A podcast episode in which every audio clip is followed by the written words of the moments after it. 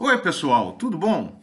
Eu sou José Carlos Pinto falando com vocês aqui no canal Falando com Ciência sobre aspectos da educação, da ciência e da pesquisa que se faz no Brasil.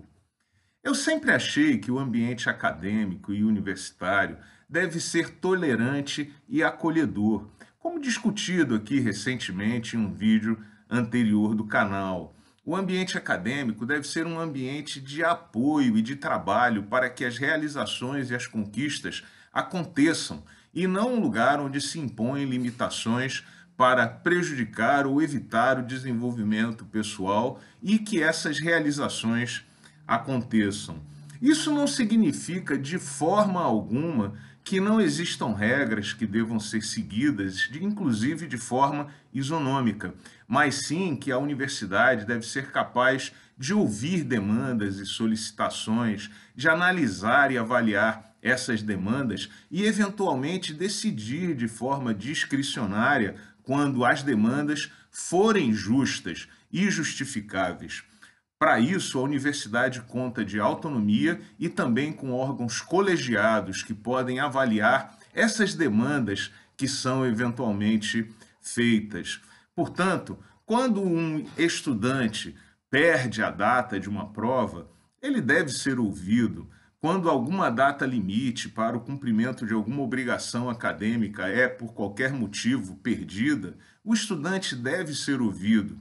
Se o estudante vai mal em uma prova por alguma razão, ele deve ser ouvido. Se o estudante precisa de uma vaga em uma disciplina, não é, Ruth? O estudante deve ser ouvido. Caso contrário, o ambiente acadêmico se transforma numa espécie de jogo em que produz apenas ganhadores e perdedores.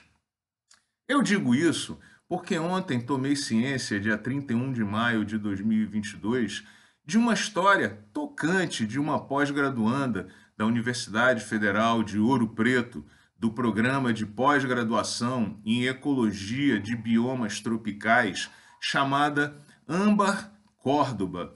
A história é mais ou menos a seguinte: Âmbar ficou grávida no último ano do mestrado e, como a data da defesa se aproximava, ela solicitou uma licença maternidade, que lhe foi negada pela Universidade Federal de Ouro Preto.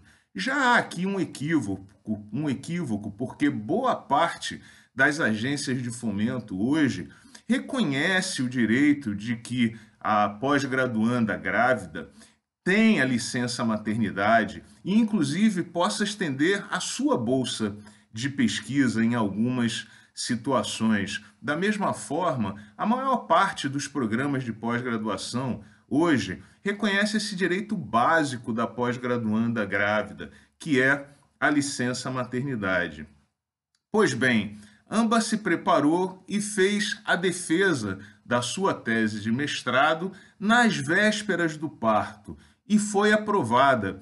Parabéns, Amba! No entanto, o filho de Âmbar nasceu alguns dias depois e, por conta de atribulações que são normais e frequentes no pós-parto, ela não conseguiu entregar a tese corrigida e o artigo a ser submetido no tempo estabelecido. Apesar de ter entregue tanto o texto corrigido quanto o tal artigo algum tempo depois, o direito ao grau e ao diploma foi negado a Amba. Pior ainda, Amba foi considerada formalmente negligente pela universidade por ter perdido os prazos.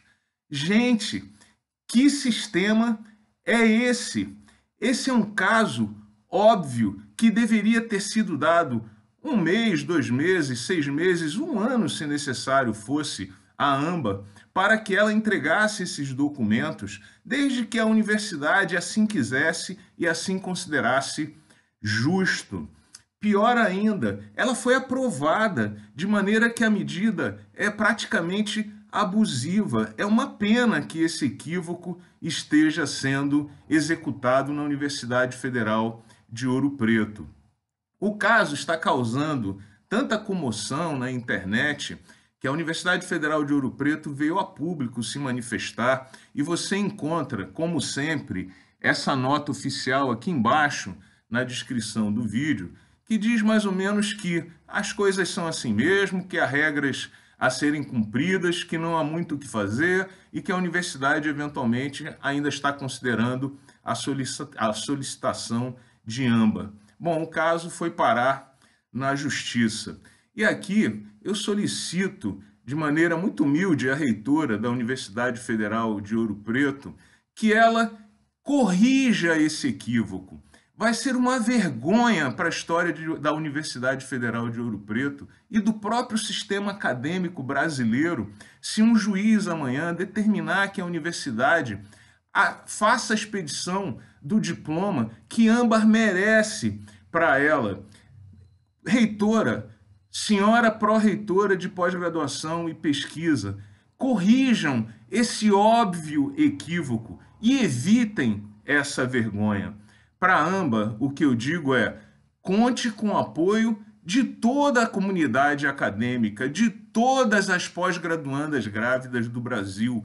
O seu caso é justíssimo e nesse momento você já é um exemplo, por, portanto, não desista de forma alguma dessa causa. Estamos todos com AMBA e com uma universidade mais tolerante e acolhedora. Um grande abraço e até o próximo vídeo.